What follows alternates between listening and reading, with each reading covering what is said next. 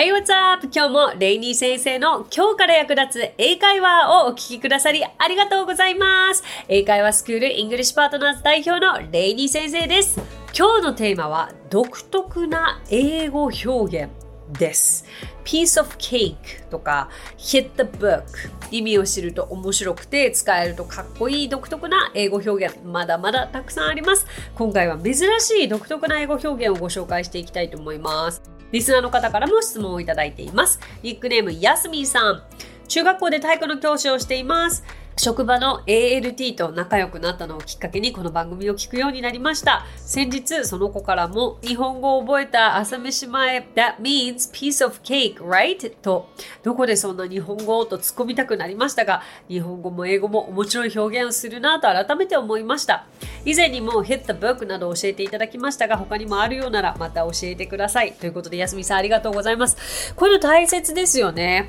で結局知らないと意味通じないしっていうことにになりますからね。うん。あの、なのでぜひこういうのなんていうのかな、熟語ということにもなるかもしれないけど、独特な英語表現というくくりでいきたいと思います。今日ご紹介するフレーズは過去にもご紹介したものもたくさん出てくるかと思うんですけれども、やっぱり一回聞いただけじゃなくてね、何度も出てくるから、ああ、そうだった、そうだったといういいリマインドにもなったらいいなと思いますので、はい。ぜひ、えー、楽しんで聞いていただけたらと思いますし、いつもながらにお伝えしたいのが、へえ、こうやって言うんだで終わらせないで、会話だったら自分だったらどういう場面でこれを使うかなというところまで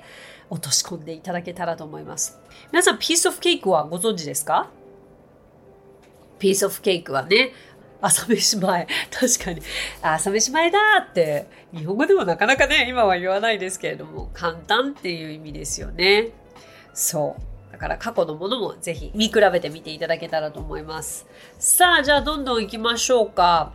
今日ご紹介したいなと思ったのたくさんあるんですけれども、まずは私すごく好きな言葉があって white lie という表現があるんですね。white lie、えー、直訳すると白い嘘なんですけれども、相手を傷つけないためにつける嘘のこと、white lie と言ったりします。まあ、悪気がなくて優しさから出た、まあ、結果的にはでも嘘だったけれどっていうことですよね。例えば、I told a white lie to my mother とか I told a little white lie to my daughter とか、まあ、こういう使い方ができます。さあ、そして動物にまつわる英語表現はこれまでも結構お届けしてきましたけれども、rain cats and dogs。rain cats and dogs。これは土砂降りという意味ですよね。はい、It's raining cats and dogs です。あの、今これ夏8月の終わりに、えー、レコーディングしてるんですけれども、東京ももうすごい一瞬雨が降ったりとか、晴れたりとかって一日の中でお天気が変わりやすい日々なんですけれども、It was raining cats and dogs this morning. 今朝まさに土砂降りでした。このように使うことができます。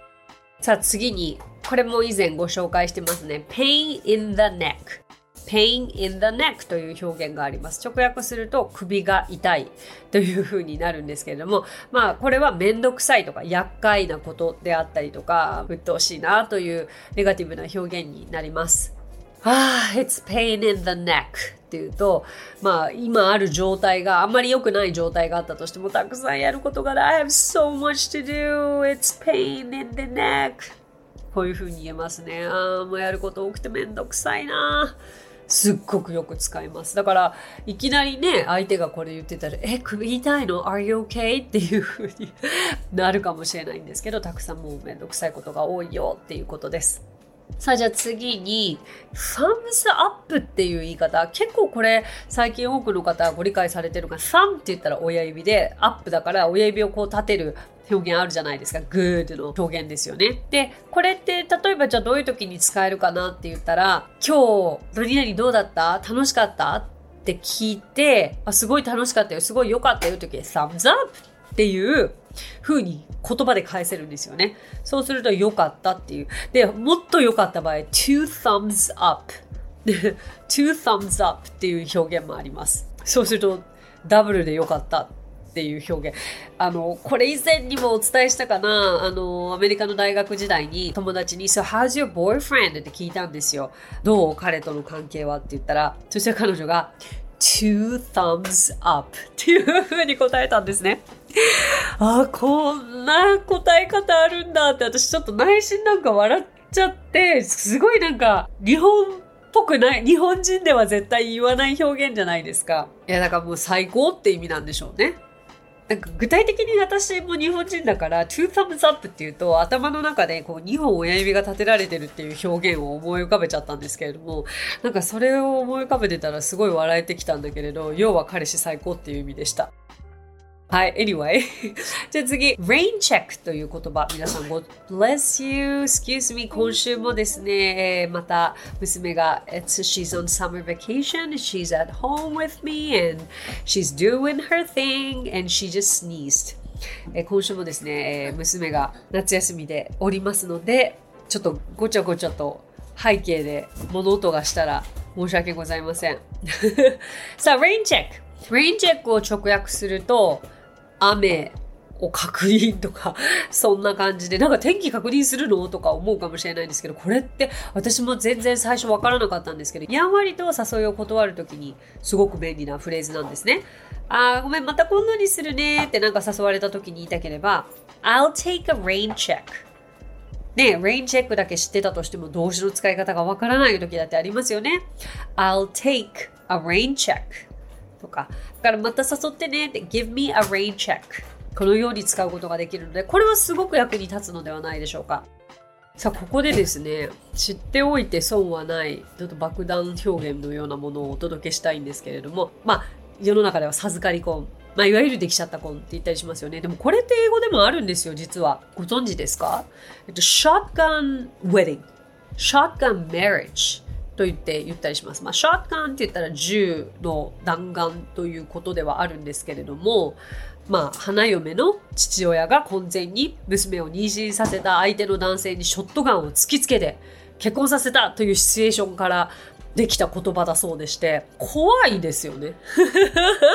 イメージとしては直訳的には。そうそうそう。でもなんかこんな言い方があるということは一つ頭のどこかに入れておいていただけたらと思います。だってなんか、全然知らなくてこの話を聞いたらなんだかかっこいい結婚のように思うじゃない。ショットガンって言ったらなんかすごくこう早くに結婚を決めたぐらいなイメージかなって思うかもしれないんですけどそうじゃないということも今日お伝えしております。さあ次に Ring a bell まあ、これも私のエピソードの中にはよく出てきますけれども心当たりがあるという意味ですよね。リングで、まあ、鳴らすベルを鳴らすってことですけれども、まあ、頭の中で鐘が鳴るイメージなんですよ。だから要はピンとくるっていう意味です。これすごくいい表現なのでぜひ多くの方に知っていただきたいです。Does that ring a bell? それってピンとくる ?Does that ring a bell? このような使い方ができますよ。いやー、ちょっとピンとこないなと言いたければ That doesn't ring a bell. It doesn't ring a bell. このように使います。こういう時って主語困りますよね。主語どういうふうに答えればいいんだろうって思うかもしれないんですけれども、まあ参考にしてみてください。いかがでしたでしょうか？まあ、馴染みがありそうなものから、いや、馴染みがありそうなものって今日あまりもしかしたらなかったかもしれないんですけど、でも逆に知らないと会話が本当に成り立たないとか、もう会話についていけないっていうものばかりだったかと思います。こういう表現って調べればたくさん出てくるんですよね。だけど、別にそれを多く知っているからっていうよりかは、どれだけそれがあなたが実際に使えるかだと思いますので、この中でも一つでも二つでも使ってみたいなというものがあったら、ぜひご自分のものにしていただけたら嬉しいです。ありがとうございます。今日お話ししたフレーズや単語はノートというサービスの方で文字起こしをしております。ノートへのリンクは番組詳細欄に記載していますので、こちらもぜひお役立てください。さて、リスナーの方から質問をいただいておりますので、ご紹介させてください。ニックネーム、まやぞうさん。レイニー先生、こんにちは。去年1年間、マルタ島に語学留学していたものです。留学中にメッセージ読んでいただき、すごく嬉しかったです。ありがとうございました。今年の4月、日本に帰国後、海外の男性と知り合いました。現在はいわゆるデイティングタイム中ですが、えー、彼は私のことをキュウリ、キュウリパイとか呼んでくれるのですが、私は彼をどんな呼び方で呼んだらよいのか、レパートリーがないのと、この呼び方は彼氏になってからじゃないと使えないのかなとか思ったりなんかして、レイニー先生何か案があれば教えていただきたいです。マヤゾウさん、もうニヤニヤしちゃう可愛らしいお悩み Thank you so much! なんか懐かしいな、 cutie とか cutie pie とか言われてもこれ、本当にピンとこないし、逆に照れますよね、こっち。確かにな、今の感じがデートしているけれど、彼氏でも彼女でもないというのであれば、そうですね。まあ名前で呼ぶのが間違いはないけれど、だってハニーとかベイビーとかっていうのは結構もっと親密になってからだったりもするかもしれないので、なんかよくふざけて、いや、ふざけちゃダメなんでしょうけれども、うん、Hi sexy とか Hi handsome とかうん、そう。でもね、今の時代の呼び方とかもあるでしょうし、あれですけれども。あ、でもね、 cutie とかは、相手が可愛らしかったら、別に男性だからとか、 cutie を使っちゃいけないわけではなくて、 cutie とか cutie pie とか別に呼んでも大丈夫だと思いますよ。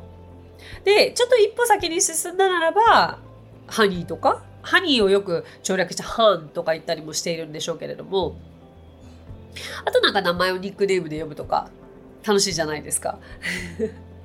いいですね、いいですね。素敵です。またその後報告あったら教えてください。さて、この番組ではご感想やリクエストなどお待ちしています。番組詳細欄にあるリンクよりお気軽にご投稿ください。そして Apple Podcast ではレビューもできますので、こちらにもぜひレビューを書いてもらえると嬉しいです。また、Spotify でもレビューを投稿できるようになりました。App Podcast では番組全体へのレビュー投稿でしたが、Spotify ではエピソードごとのレビュー投稿になりますので、こちらにもぜひレビューを書いてもらえると嬉しいです。それでは最後に今日のあれこれイングリッシュ。えあれこれイングリッシュもしご存知ない方は、ぜひぜひチェックしてフォローしていただきたいのですが、イングリッシュパートナーズの講師たちが出演をしておりまして、毎日新しい単語が一つ、単語だけじゃないですね。単語やフレーズを、えー、一つ学ぶことができる動画が配信されます。YouTube、Instagram、Facebook、X、そして TikTok にて毎日配信されてますので、ぜひチェックフォローお願いいたします。その中から皆さんにお届けしたいのが、曜日と日にちの表記の仕方、かっこアメリカ式というのを今日ご紹介したいと思います。これすごくややこしかったりしますよね。アメリカ式だったり、イギリス式だったり、さらには日本式が入ってくると、何が何だか何を最初に持ってくればいいんだかわからなくなっちゃうんですけれども、例えば日本だったら、年、月、日、曜日が順番じゃないですか。今日、レコーディングしてる日は2023年の8月23日水曜日となりますので、じゃあこれを英語にするとアメリカ式ですけれどもね、曜日、月、日、年になります。Wednesday, August 23rd, 2023で、全部を単語で書くならば、えー、Wednesday, August 23rd, 2023になるんですけれども、えっ、ー、と、英語だと、こう月とか曜日も省略をすることができますので、例えば Wednesday を省略すると WED で Wed。で、省略する場合は Wed にピリオドを打ちます。Wed period そして、えー、August は AUG で省略できるので Aug period 23rd, 2023というふうに書くことができるので、まあ、あの、アメリカ式の場合は、まあ、曜日を抜かすならば、月、日で覚えておくといいでしょう。はい。で、その他1月から12月までとか、曜日の月から日までの省略の方法っていうのは、まあ、大体頭の3つを取って、ピリオドを打てばいいかなというイメージではありますので、こちらもチェックしてみてください。ありがとうございました。So that's it. Thank you so much for coming by. Thank you so much for listening. 今日もレイニー先生の今日から役立つ英会話をお聞きくださりありがとうございました。皆様とはまた来週金曜日にお耳にかかりましょう。So till then, bye! さあ、ここでレイニー先生の活動を紹介させてください。まずはレイニー先生が運営する英会話スクールイングリッシュパートナーズでは私たちと楽しく生きた英語を身につけたいという方を大募集。マンツーマングループキッズすべて出張レッスンとオンラインレッスンで行っています。また英会話の講師も大募集女性だけの募集になりますが東京23区内で出張レッスンができる方やオンラインレッスンで早朝や夜のレッスンができる方海外在住の講師なども募集しています。ぜひご応募お待ちしています。詳しくはイングリッシュパートナーズのホームページを検索してみてください。